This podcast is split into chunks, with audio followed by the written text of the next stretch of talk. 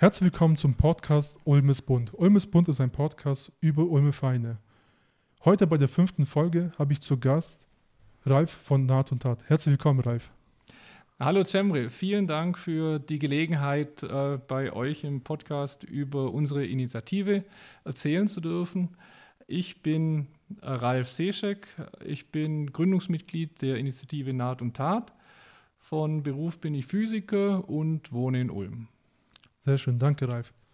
Ähm, das erste Mal von euch habe ich gehört durch Nalan Schmidt, die eben auch bei der ersten Folge dabei war, über die Initiative, dass sie da, da mitmacht. Wie kam es eigentlich dazu, dass ihr jetzt so eine Initiative ins Leben gerufen habt? Ja, der äh, Grund und Ursprung der Initiative war natürlich der große Mangel an äh, Gesichtsabdeckungen. Gesichtsschutz durfte man zu dem Zeitpunkt nicht sagen, weil Schutz mhm. impliziert, dass es vor irgendwas schützt. Okay, aber einfach äh, der Mangel an äh, Gesichtsmasken äh, im Pflegebereich. Und ganz konkret war äh, das Anna-Stift Auslöser für die Initiative. Das Anna-Stift okay. ist ein Seniorenheim in Ulm, das sehr eng mit meiner Kirchengemeinde, der Gemeinde St. Georg, verbunden ist und einen Bedarf von mehreren hundert Masken angemeldet hat, die sehr, sehr kurzfristig benötigt wurden. Ne? Und mhm. Äh, das Anna-Stift war ein Beispiel und der Aufhänger, aber so ging es natürlich äh, vielen Einrichtungen und auch vielen Individuen, die im Pflegebereich tätig sind, in Ulm und Umgebung. Und ähm, dann kam die Anfrage parallel an verschiedene Leute, mhm. Ne, ja, wie äh, kann man diese Masken bekommen oder herstellen? Es war schnell klar, man muss sie herstellen, man kann sie nicht irgendwo kaufen oder besorgen. Und dann wurden innerhalb von zwei Wochen die ersten 500 Stück äh, hergestellt und auch geliefert. Und äh, danach war dann der Bedarf auch von anderen Institutionen immer noch so groß, dass sich das immer weiterentwickelt hat. Es ist so, dass es tatsächlich ähm, mehrere Keimzellen gab. Ne? Ja. Es, genauso wie es Initiativen in anderen Städten und Orten gibt, die genau dasselbe gemacht haben wie wir, mhm. gab es bei uns am Anfang auch nicht nur eine Person, äh, die alles irgendwie initiiert und initialisiert hat, sondern es sind mehrere Leute in die gleiche Richtung gelaufen, die haben sich gefunden und dann unter dem kleinen Fähnchen äh, zusammengefunden und angefangen, das zu organisieren.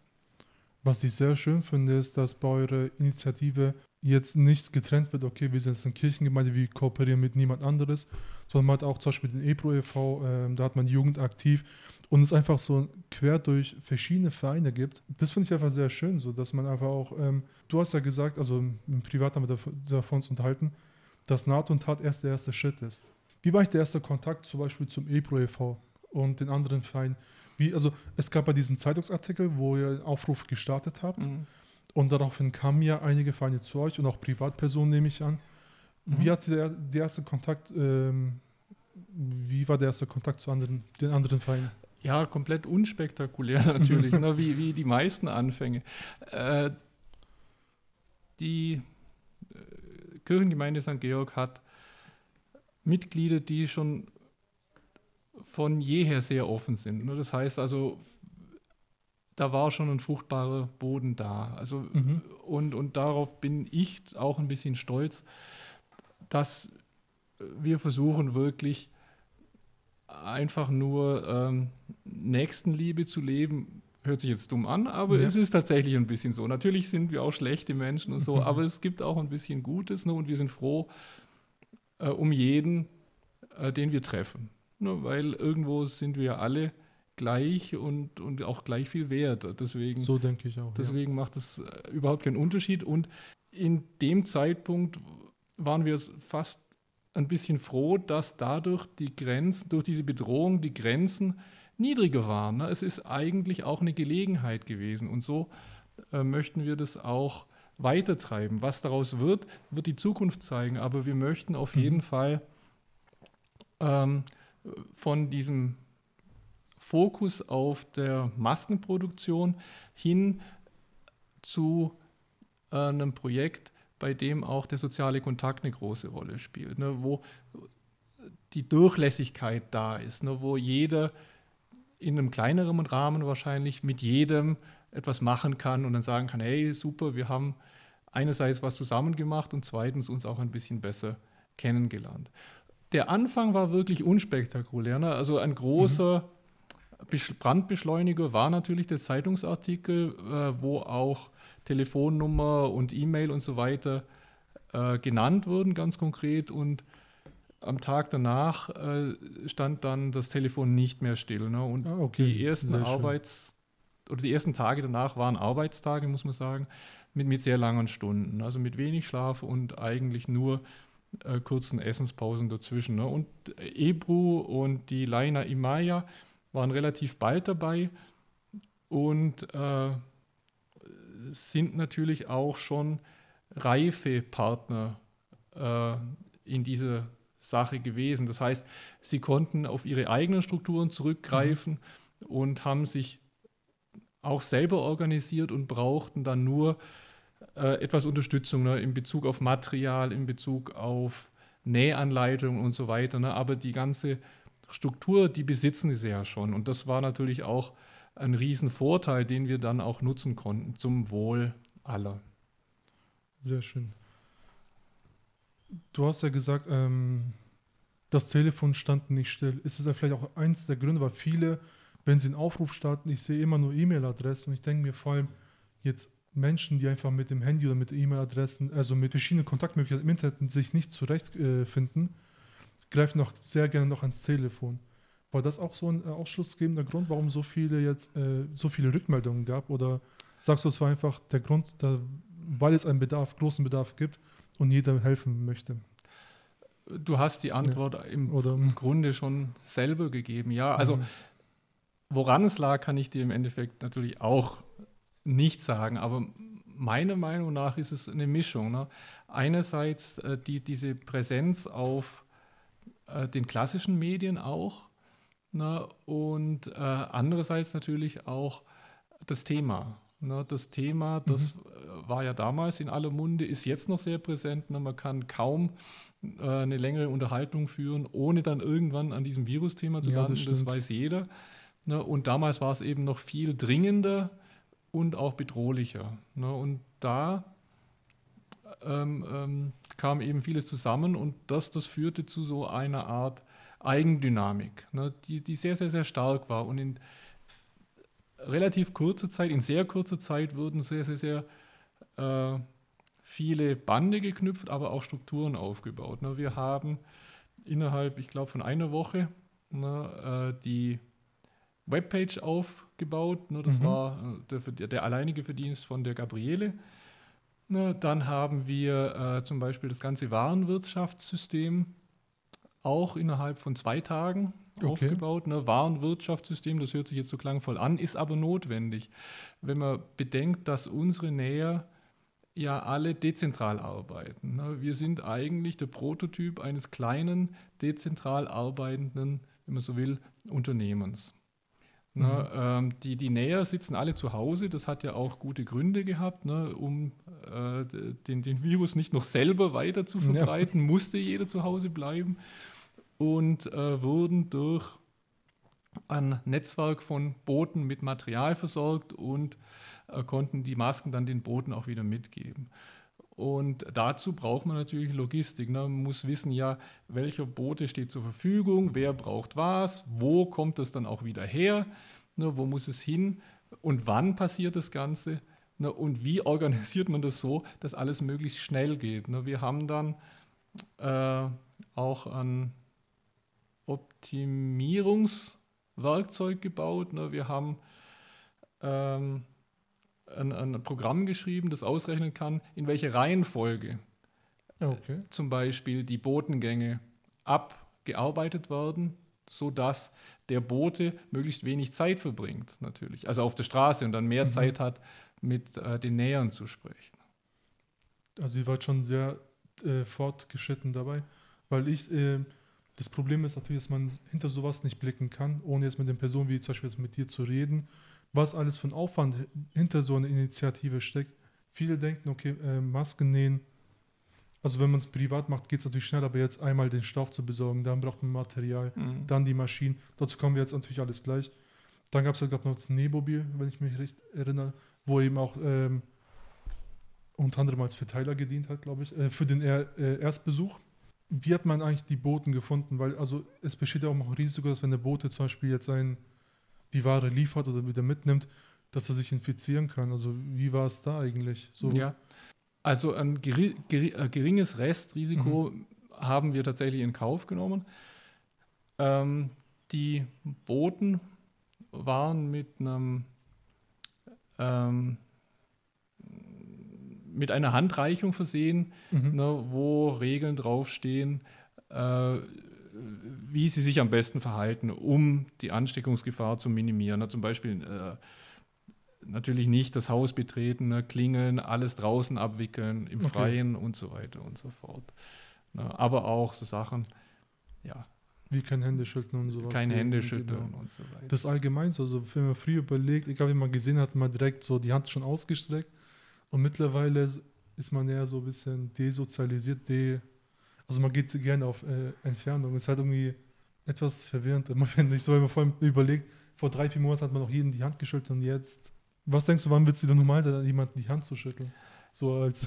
Ähm, das ist schwer vorherzusagen. Also äh, vor oder auf dem Höhepunkt der Krise habe mhm. hab ich selber ein Infektionsmodell gerechnet und bin aufgrund des Modells davon ausgegangen, dass die Epidemie, die aktuelle Epidemie Mitte Mai zu Ende ist. Ne? Und äh, die große Annahme war, dass äh, die Bevölkerung, die Leute sich so verhalten wie vor Ostern. Ne? Also mit, äh, mit dem Abstand und mit der Vorsicht und so weiter. Ja. Ne? Und ähm, im Moment haben wir stabile Ansteckungszahlen, nicht null. Das heißt also, ähm, das Verhalten, unser Verhalten, unser aller Verhalten hat sich geändert. Und da ich das nicht wirklich vorhersagen kann, das weiß ich wirklich nicht, wie es ja. hingeht. Aber ich nehme an, es wird so auf, auf, also es wird nicht so schnell verschwinden, leider. Leider, leider. Also wir beim HDB haben auch uns überlegt, ähm, wie können wir eigentlich, also weil wir hatten viele Projekte vor uns, deutsch-türkischen Wochen standen an, wie können wir zum Beispiel auch ähm, andere Menschen unterstützen in der Zeit, und das war eben zu, zu der Zeit, auch wo Nalan eben bei, also zu euch äh, beigetreten ist. Und dann habe ich gesagt, hey, bevor wir jetzt selber Masken irgendwie einsammeln und dann müssen wir schauen, dass die wirklich desinfiziert sind, wenn sie beim, äh, bei den Menschen sind, die sie wirklich brauchen. Und dann müssen wir auf unsere eigene Sicherheit äh, achten. Da habe ich gesagt, dann gehen wir doch lieber zu Naht und Tat und fragen die, ob wir denen helfen können. Oder, ob, oder wenn sie keine Hilfe gebraucht hätten, was sehr unwahrscheinlich ist, glaube ich, in der Zeit, ähm, da hätten sie bestimmt auch Tipps für uns, die wir für uns einfach mitnehmen können. Und so kamen wir eben auch zu euch. Und was äh, mich gefreut hat, dass also wir haben jetzt einen Aufruf über die WhatsApp-Gruppe gestartet und dann kamen auch andere Feinde und haben meinen Aufruf weitergeleitet. Und so kamen eben aus verschiedenen, aus verschiedenen äh, vorwiegend türkischen Feinden einfach Leute auf mich zu, wo ich noch nie von ihnen gehört habe eigentlich. Aber die haben gesagt, hey, wir machen mit, so hier ist meine Nummer, leite die gerne weiter. Äh, Dachte mir auch so geil. Ja. Und das ist eben auch das Ding, wo du gesagt hast, so dieser, dieser Kontakt oder diese Verknüpfung zwischen verschiedenen feinen Menschen, das ist einfach eine sehr gute Basis gewesen. Und ich denke, wenn man auch daran festhält, da kann auch sehr viel äh, weiteres entstehen. Ja, ich denke, wir müssen äh, realistisch bleiben. Mhm. Ne? Äh, jeder hat sein Leben und vor dieser Krise war der Tag ja auch schon voll mit Verpflichtungen und, ja. und Freizeitaktivitäten und so weiter und so fort. Also es wird nicht einfach und wir werden nicht mhm. alles in dem Maß erhalten können, aber wir denken, es lohnt sich sehr, zumindest einen Teil von diesem Austausch auch äh, weiterzuführen, weil es uns als Gesellschaft auch weiterbringt. Ja, sehe ich genauso. Also vor allem wir haben ja nicht nur weniger zu tun, sondern eher noch mehr. So, man hat äh, einige Krisen, sei es finanzielle, sei es private, die man jetzt überstehen muss. Und bei einigen hält es ja immer noch an, so, okay, wie schaut es mit der Zukunft aus? Und was ich toll fand, eben, als ich mit dir das erste Mal telefoniert habe, war deine Aussage, wenn man zum Beispiel in zwei Wochen nur drei Masken nehmen kann, sind die drei Masken auch schon einiges, was wir an Menschen übergeben können. Und es kommt ja wirklich auf jede einzelne Maske an. So habe ich es auch immer übermittelt. Weil einige Leute haben gesagt, ich muss arbeiten, ich schaffe das nicht. Da habe ich gemeint, auch wenn du nur eine einzige Maske innerhalb von zwei Wochen nähen kannst, reicht das auch schon vollkommen. Also hast du nur einen Menschen mehr geholfen, als, äh, als wir ohne deine Hilfe jetzt nicht geschafft hätten. Und ich glaube, das ist eben das Ding, so dass einfach dieser Realismus, ähm, die Vorstellung, was man machen kann, nicht immer sehr hoch gesteckt werden müssen, sondern einfach auch die Grundlagen sind wichtig, dass einfach man die Hilfe anbietet, egal wie wenig, also oder wie wenig oder wie viel man macht ist eben schon in der Zeit vor allem sehr, sehr wichtig. Ja, genau. Also äh, du hast es perfekt umrissen. Also es geht, natürlich spielt es eine Rolle, ähm, dass wir möglichst viel Masken produzieren. Aber äh, jede Maske, die wir mehr haben, können wir ausgeben. Ne? Und jede Hilfe, die wir bekommen, mhm. können wir verwenden, um wieder mehr Leute zu vernetzen und einfach auch ähm, dann besser mit mehr Leuten, mit mehr Perspektiven die Probleme angehen, die, die im Raum stehen. Sehr schön. Ähm, wie läuft es eigentlich ab, wenn zum Beispiel die erste, wenn man sich meldet als Helfer, so, ich möchte jetzt Masken nähen, wie, also man ruft ja dich an und was passiert dann mhm in Folge von dem Anruf? Also man ruft die Nummer an und normalerweise mhm. habe ich die, aber äh, Naht und Tat besteht natürlich aus einem ganzen Leitungsteam und mit mhm. den Nähern zusammen, das sind acht Leute. Und äh, wenn man sich telefonisch meldet, tatsächlich, dann hat man meistens mich an der Strippe. Per E-Mail ist es die Claudia, mhm. ne, die äh, die ganzen Fäden im Hintergrund zieht. Und wenn man als Masken ähm, Abnehmer kommt, das heißt also als Institution, dann landet man bei der Annette, ne, die okay. äh, den ganzen Vertrieb unter sich hat. Ne? Also es ist inzwischen mhm. schon relativ diversifiziert. Aber du hast gefragt, ähm, was passiert, wenn jetzt genau. man als neuer näher kommt. Das ist ganz leicht. Ähm, äh, zuerst wird der Bedarf eruiert. Ne? Okay, wir brauchen natürlich die E-Mail und den Kontakt, damit wir äh, äh, auch das Material vorbeibringen können. Mhm. Äh, man kann Nähanleitungen bekommen, ne? entweder gedruckt oder per, per, über das Nähmobil, das immer noch Mittwoch und Samstags fährt okay. normalerweise. Ähm, oder man kann die sich übers Internet herunterladen. Es ist wichtig, dass man sich für äh, unsere Typen, also in Anführungszeichen unsere Typen entscheidet, weil wir ja doch größere Mengen abgeben an die karitativen Einrichtungen.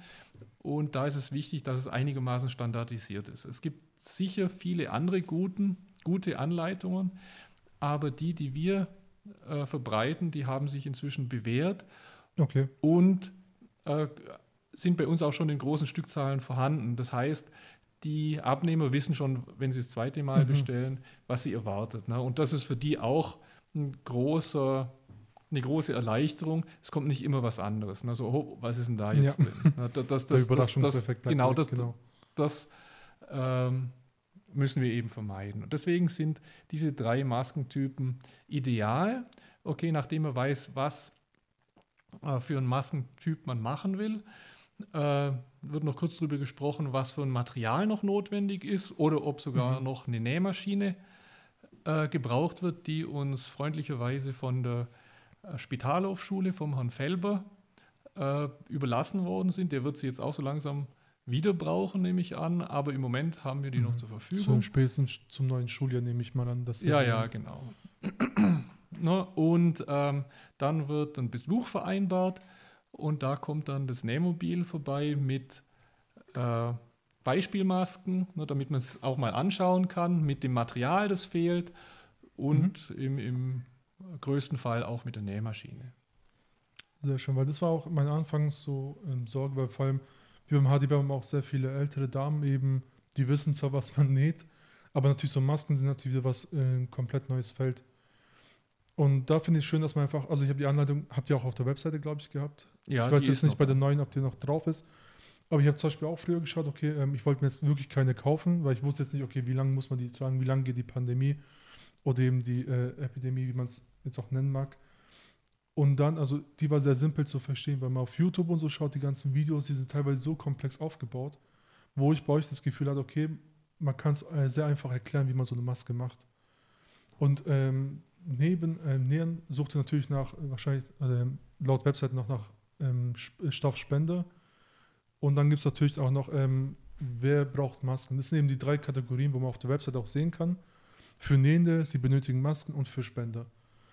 Wie ist, wenn man zum Beispiel so einen Stoff hat? Nimmt ihr jeden Stoff an oder gibt es auch bestimmte Kategorien, also bestimmte Richtlinien, worauf ihr achten müsst? Ja, natürlich. Ähm, da die Masken im Gesicht getragen werden Mhm. und natürlich auch im Strom der eingeatmeten Luft direkt sind, müssen sie erstmal hochwaschbar sein. Das heißt, es muss ein Baumwollstoff sein, ein reiner Baumwollstoff, der kochbar ist. Mhm. Äh, Bettwäsche ist sehr gut geeignet zum Beispiel. Ähm, und gleichzeitig inzwischen sollte auch ein bisschen bunt sein. Ne? Mit weißem Stoff sind wir bis die nächsten Jahre zumindest versorgt. Okay. Aber äh, wir sind immer noch auf der Suche nach äh, Anführungszeichen auf modischen Anführungszeichen zu Stoffen, Mhm. die man auch gerne trägt. Ne? Eine Anekdote, die uns oft von äh, Institutionen im Pflegebereich äh, erzählt wird, ist, dass die äh, Bewohner im Pflegeheim schon äh, neugierig sind, wenn die Tür aufgeht, was für eine, äh, was für eine Maske heute getragen wird. Ne? Und wenn es dann immer Ja, eine okay. einfarbige oder eine weiße ist, dann ist das natürlich nicht so spannend, wie wenn sie ein hübsches Muster hat oder einfach schön anzuschauen ist. Also äh, das Auge ist auch mit. Ne? Wir sind immer auf der Suche nach schönen und qualitativ Mhm. hochwertigen kochbaren Stoffen. Ja. Vor allem auch so, glaube so Comicfiguren und so, so Lächeln. Habe ich schon alles äh, gesehen, glaube auf der Straße mit, das ist mein Siegerlächeln auf der Maske, um nochmal Menschen, die dann einfach entgegenzukommen, ein Lächeln ins Gesicht zu bringen. Ich Ja. glaube, äh, du hast es sehr schön auf den Punkt gebracht. Ähm, du hast ja vorhin gesagt, dass ihr ähm, nicht nur ein Verein seid, sondern viele verschiedene Vereine in eurer Initiative. Möchtest du mal kurz die Vereine alle vorstellen? Ja, sehr gern. Also ähm, da gibt es zum Beispiel die Gabriele. Mhm. Ne? Die Gabriele ist äh, von Anfang an dabei und hat auch schon vor der Initiative sehr, sehr viele Masken für Kindergärten genäht. Sie äh, verantwortet die Webpräsenz, äh, engagiert sich in der Öffentlichkeitsarbeit und äh, ist auch ein ausgewiesener Nähexperte.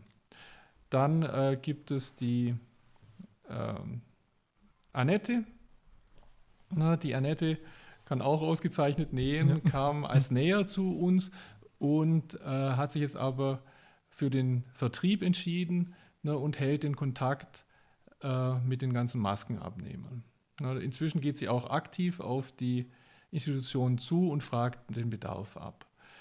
Äh, dann gibt es äh, die Karin, ne, die ausgezeichnet näht und äh, gleichzeitig sehr viel Erfahrung im Arbeitsschutz mitbringt. Ne? Das heißt, Okay. äh, sie konnte wesentlichen Input liefern im Bereich der, der Sicherheit, ne? ob man die Masken jetzt auf beiden Seiten verschieden farbig gestalten soll und äh, wie das technisch alles funktioniert und so weiter und so fort. Ne, Im Moment äh, beschäftigt sich, sich gerade damit, ob man die Masken so einfärben kann, äh, dass tatsächlich bunte Muster möglich sind und gleichzeitig die Sicherheit gewahrt ist. Ne? Nicht, dass Farbe irgendwie abgeht und die man dann einatmet oder irgendwas. Also, Mhm. also das, das Ja, muss klar. man natürlich vermeiden. Und das ist äh, zum Beispiel ein Projekt, das sie im Moment macht. Äh, dann gibt es den Konrad, ne, der die Finanzen verantwortet und auch den Draht zu der Kirchengemeinde hat. Das heißt, äh, der auch die Möglichkeit hat, für uns Räumlichkeiten zu finden, die groß genug sind, dass wir uns zum Beispiel mal im Plenum treffen können, um etwas von Auge zu Auge zu besprechen. Mhm. Äh, bis jetzt dann äh, gibt es noch die Claudia, ne, die ich vorher schon erwähnt habe, die äh, das ganze Management übernommen hat und äh, einerseits schaut, dass dann auch die E-Mails beantwortet sind und so weiter und zusammen mit mir das Büro führt.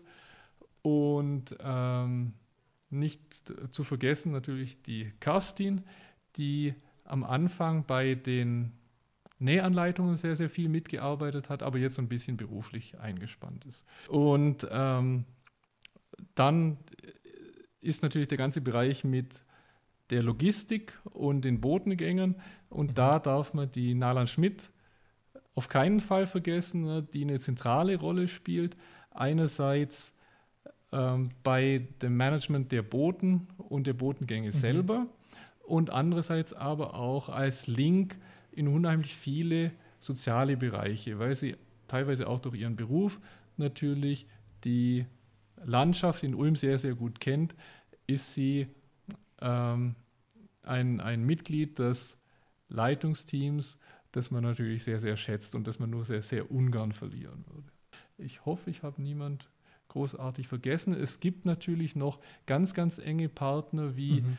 die Schwester Elisa mit ihrem Team, die eine große Rolle gespielt hat am Anfang ähm, als Maskenlager. Ne? Sie mit äh, ihrem Schwesternkonvent sitzt natürlich in der Stadtmitte mhm. und war so freundlich, da für lange Zeit und gerade als, als wirklich die allermeisten Masken kamen, diese Masken dann auch entgegenzunehmen und zu inventarisieren.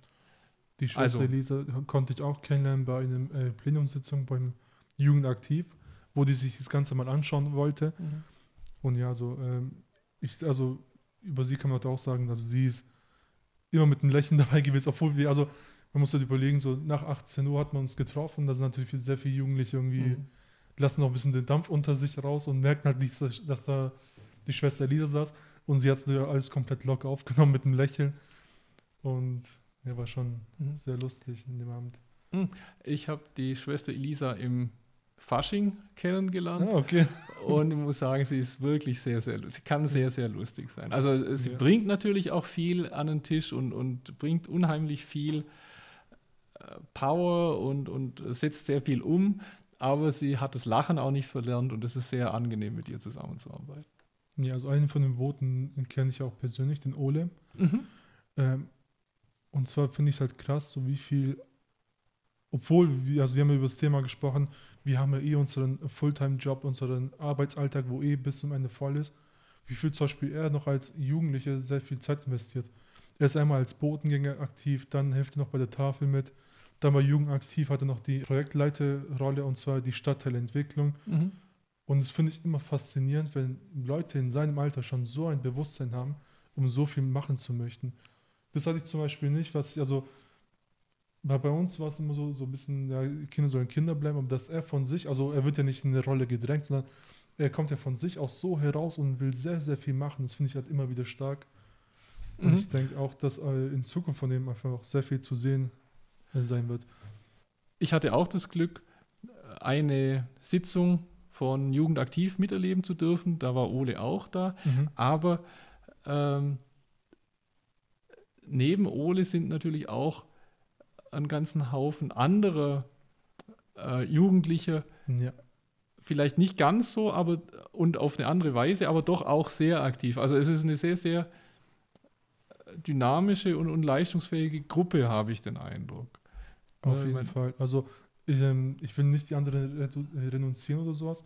Was ich halt stark finde, ist, dass Ole in einer sehr aktiven Jugendgruppe, mhm. wie man die nennen kann, ähm, noch so hervorsticht. Nicht nur er, sondern es gibt bei mehreren immer phasenweise, wenn eben was ansteht. Finde ich mal sehr spannend zu sehen, dass einfach so viele Jugendliche eben sich zusammengefunden haben. Und ich denke, der, der Input natürlich auch so bei so einer Gruppe, wenn eben schon sehr viele aktiv sind, kann man natürlich auch Leut, äh, leichter Leute mit animieren, mitziehen, etwas zu machen, als wenn man zum Beispiel in einer Gruppe ist, wo einfach ähm, eher weniger aktive Leute dabei sind, auch von den Erwachsenen her, sag ich jetzt mal. Mhm ja, also äh, man kann sich als Stadt glücklich schätzen, wenn es sowas gibt, klar.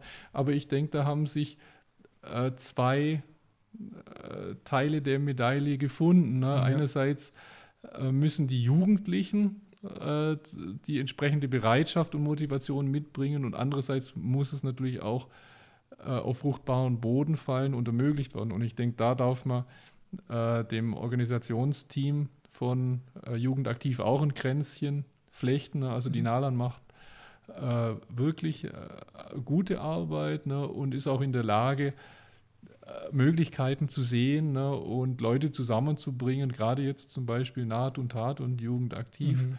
ne, die sich ohne Nalan dann auch nicht getroffen hätten. Ne. Also, also äh, das, das ist wirklich äh, eine gute Gruppe so in der Gänze und ich bin gespannt, was in der Zukunft da noch äh, zu hören sein wird. Ich auf jeden Fall auch. Wenn wir schon über die Zukunft reden, Ralf, was kann man in Zukunft von euch erwarten? Also jetzt geht es erstmal natürlich um das Projekt ähm, Masken nähen für natürlich für Leute, die es wirklich brauchen. Aber irgendwann wird natürlich auch die Krise dem Ende entgegenkommen. Was hat man, hat, gibt es schon irgendwelche Pläne, was man danach machen möchte mit so einer, mit so einem Zusammenschluss oder konzentriert man sich ja erstmal auf das aktuelle Problem? Ja, also äh, wir haben im Moment zwei Richtungen, ne, die wir gleichzeitig verfolgen, wie du, wie du schon angedeutet hast. Mhm. Einerseits äh, sind die Masken leider immer noch aktuell und ja. der Bedarf ist noch da. Ne, unser Schlagwort in der Beziehung ist, dass wir von einem 100-Meter-Lauf, ne, der enorm schnell und, und enorm kräftezehrend absolviert werden muss, in eine Art Wanderung, was die Masken angeht, übergegangen sind. Okay. Also es geht weiter, es wird auch noch länger weitergehen, aber nicht mehr in dem Tempo. Na, wie am Anfang, klar. Ja. Na, und ähm, im Moment liefern wir pro Woche immer noch wahrscheinlich zwischen 200 und 300 Masken aus. So viel werden auch genäht mhm. und so viel gehen auch raus. Ne? Also das, das ist so unser, unser Moment momentaner Schnappschuss. Ne? Das kann sich natürlich ändern, aber das ist jetzt schon die letzten Wochen eigentlich konstant. Gleichzeitig äh, denken wir natürlich auch weiter und möchten äh, diesen, diesen sozialen Impuls und, und diese soziale Gemeinschaft weitertragen.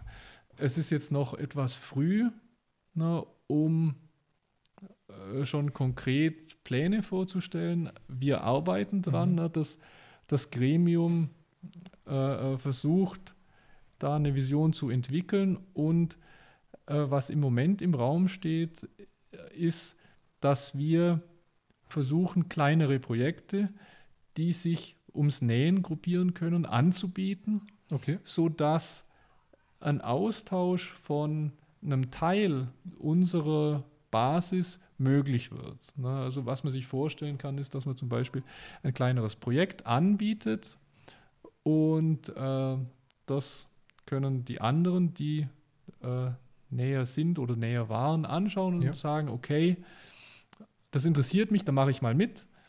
Ne, und dann hat man die Gelegenheit, einen Teil von den Leuten von damals kennenzulernen und äh, ähm, ist auch wieder Teil von dieser Gemeinschaft. Gleichzeitig versucht man natürlich, die Leute auch einerseits zu verdanken, also ein bisschen Dankbarkeit auch mhm. zu zeigen, weil wir das Ganze ja auch ohne die Nähe gar nicht hätten machen können. Ne? Unser Budget war unglaublich gering. Ne? Wir haben über, inzwischen wahrscheinlich über 4300 Masken produziert mit, einem, mit einer Spende, mit einem Gesamteinsatz von äh, ja, einem Betrag im niedrigen dreistelligen Euro-Bereich. Also okay, das, das, das, ist sehr, sehr, sehr wenig. wenig ja. Und äh, das heißt, dass die meisten Umstände und Kosten und Auslagen und so weiter von den Stoffspenden und von den Nähern getragen worden sind. Na, Im Moment läuft äh, eine Briefaktion, wo wir zusammen mit äh, Jugend aktiv einen Button hergestellt haben. Mhm. Cemre, das wird ja. dir bekannt vorkommen. Ja, auf jeden Fall. Ja, der Cemre hat äh, den Button äh, entworfen und, und genau. dafür möchte ich mich auch recht herzlich bedanken. Also ich sage, ich kann in vielen Bereichen vielleicht nicht helfen, aufgrund jetzt meiner gebrochenen äh, Armes. Aber ich versuche natürlich da zu helfen, wo einfach, wo ich einfach aktuell noch helfen kann. Und da freut es mich, wenn ich einfach auch so diese äh, eine Geste von mir aus. Ich finde es auch eine tolle Geste. Also meine Mama hat ja auch einen Brief bekommen und ich finde es auch geil, wie der Brief angekommen ist. Also mit dem Button hat er den Brief verschlossen gehabt mhm. und es sah einfach absolut geil aus. Also ich muss sagen, man bekommt ja nochmal einen Umschlag mit oder ähm, offen einfach reingeschmissen, aber mit diesem Button als äh, Verschluss fand ich es, also meine Mama hat sich auch gefreut, als sie den Brief bekommen hat. Ja, prima. Und, und mit dem Brief kommt natürlich das Versprechen, äh, die Nähe mal zu einem Kaffeenachmittag einzuladen, sobald mhm. es möglich ist. Ne, wir haben noch keinen Termin, wir können ja. noch keinen Termin sagen, es kann noch lange dauern. Aber da müssen wir um Geduld bitten. Also äh, der Kaffeenachmittag findet auf jeden Fall statt. Und äh, wir planen auch schon ein Helferfest, ne, wo dann Sehr ein schön. bisschen mehr geboten ist und äh, ja, wo man dann wirklich ein bisschen auch Dankbarkeit gegenüber den ganzen Nähern und Helfern zeigen kann. Ich war mal auf einer Fortbildung und zwar, ich mache ja beim Football auch ähm, etwas Coaching. Und dann ging es auch darum, äh, wie dankt man eigentlich den Helfern, die zum Beispiel über das ganze Jahr helfen. Und dann hieß es auch, der erste Schritt ist immer ein kleines Fest nur für sie zu geben, um einfach diese Dankbarkeit da entgegenzugeben. Weil ich kenne es zum Beispiel von der alten Arbeitsstelle von meiner Mama, es gab jeden Sommer ein Fest, weil die haben echt harte Zeiten gehabt, aber dann waren einfach wirklich alle mal wirklich äh, dankbar, die wussten, äh, worauf sie arbeiten. Und ich finde immer so ein Fest auch immer eine schöne Geste. Ich hoffe natürlich, ähm, dass die Auflagen es bald erlauben, auch allgemein wegen den Kaffeetreffen. Weil aktuell ist man ja, ich glaube, auch wenn ihr euch trefft im, im Orga-Team, ist ja nur wirklich eine Person pro Verein gefühlt. Weil mehr ist ja aktuell auch nicht erlaubt. Was ich äh, natürlich das Arbeiten auch ein bisschen erschwert, aber natürlich auch verständlich ist äh, bei der aktuellen Situation. Ja, also wir werden auf jeden Fall äh, sehr konservativ äh, sein müssen, weil wir auch viele schon ein bisschen älter sind. Ne? Ich meine, mhm. ihr, du bist jung, die äh, Leute von Jugend aktiv sind erfrischend jung. Ich bin schon ein bisschen alt ne? mhm. und äh, unsere Näher, die teilen mein Schicksal. Ne? Die gehören alle zur Risikogruppe ja. und, und deswegen werden wir einen Teufel tun und, und zu früh ähm, äh, einladen. Genau, ja. sehe ich genauso. Was ich auch schön finde, dass ihr einfach auch dezentral arbeitet, wie du vorhin schon gesagt hast. Weil wenn man jetzt zum Beispiel auf Krampf sagt, okay, wir haben nicht viele Nähmaschinen, wir machen alles bei uns äh, im, in der Kirche oder wie auch immer. Und dann wird es einfach nur ein reines Verteilersystem für das Virus. Also da finde ich es auch schön. Ist halt zwar mehr Aufwand, immer die Maschinen ähm, von einer Person zur anderen zu bringen oder den Stoff äh, zu bringen, dann wieder abzuholen, die fertigen Masken nehmen. Aber ich finde, unterm Strich ist auf jeden Fall die richtige Entscheidung, die man getroffen hat. Ja, mhm. im, im Nachhinein würde man vielleicht manche Sachen anders machen. Ne? Ich mhm. habe von äh, Initiative äh, in Illerkirchberg gehört, okay. ne, die äh, auch dezentral gearbeitet haben, aber ähm, die die Arbeitsteilung noch stärker äh, vorangetrieben haben. Ne? Da gab es dann äh, bestimmte Rollen, die dann nur für den Zuschnitt des Stoffs verantwortlich waren. Die mussten dann den zugeschnittenen Stoff an einen Verteilerpunkt bringen. Von dort wurde dann der Stoff abgeholt von den Nähern und die Näher haben dann genäht und mussten okay. den dann irgendwo hinbringen. Also äh, ähm, das wäre auch mhm. ein Modell gewesen, das vielleicht einen höheren Durchsatz hat. Könnte ich mir vorstellen, wir haben es nicht ausprobiert. Ja. Aber ähm, ja, einerseits stand das bei uns nicht zur Diskussion. Ne? Wir sind schon in diese Rolle ja. reingewachsen ne? und äh, hatten dann das System schon. Andererseits ähm, ja, äh, gibt es dann auch doch wieder sehr viele Abhängigkeiten. Ne? Der, die, die Schnitte müssen genau passen ne, und Stimmt, so weiter. Ja. Und der eine näher macht es dann ein bisschen anders und so und dann geht es bei ihm nicht und so. Also ich denke, unser System ist ein gutes System. Ich würde es weiterempfehlen. Vielleicht gibt es noch bessere. Das müsste man ausprobieren. Man müsste, glaube ich, einfach mal Zeit finden, um das Ganze einfach mal zu analysieren. Okay, wo kann man vielleicht noch Sachen optimieren? Aber ich glaube, aktuell ist einfach von der Zeit her auch schwer möglich, nehme ich an. Was, äh, wie kommen wir langsam zum Ende? Was, äh, wie kann man euch noch unterstützen? Also ihr braucht ja einerseits noch Stoff und wie, was gibt es da noch für Möglichkeiten? Also äh, das orientiert sich eigentlich an dem, was wir vorher schon gesprochen haben. Ne? Mhm. Also man kann gerne bei unserer Wanderung mitmachen. Ne? Also wir suchen immer Nähe und wir suchen auch immer äh, vor allem hübschen Stoff, kochbar, das haben wir schon gesagt. Ja. Gummiband ist immer knapp. Mhm. Spenden äh, kann man inzwischen auch.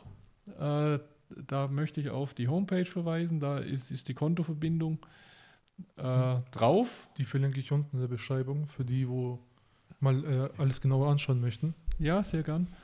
Und äh, dann in Zukunft freuen wir uns einfach auch, äh, wenn wir in diesem sozialen Netzwerk, das sich Ulm nennt, neue Verbindungen herstellen können und einfach auch zu einem lebendigen Austausch beitragen. Ralf, vielen Dank für deine Zeit und dass du uns tiefe Einblicke in eure Initiative gebracht hast. Gibt es noch ein abschließendes Wort von dir oder noch, was du auf den Weg geben möchtest? Ja, natürlich. Also erstmal vielen Dank, Cemre, für die sehr, sehr Gelegenheit und äh, haltet den nötigen Abstand, seid vernünftig, aber vergesst das Lachen auch nicht. Ganz wichtig. Also vielen Dank nochmal von mir und wir hören uns bei der nächsten Episode wieder am nächsten, am nächsten Sonntag um 14 Uhr. Alle wichtigen Links zu dieser Folge sind natürlich wie immer unten in der Beschreibung verlinkt.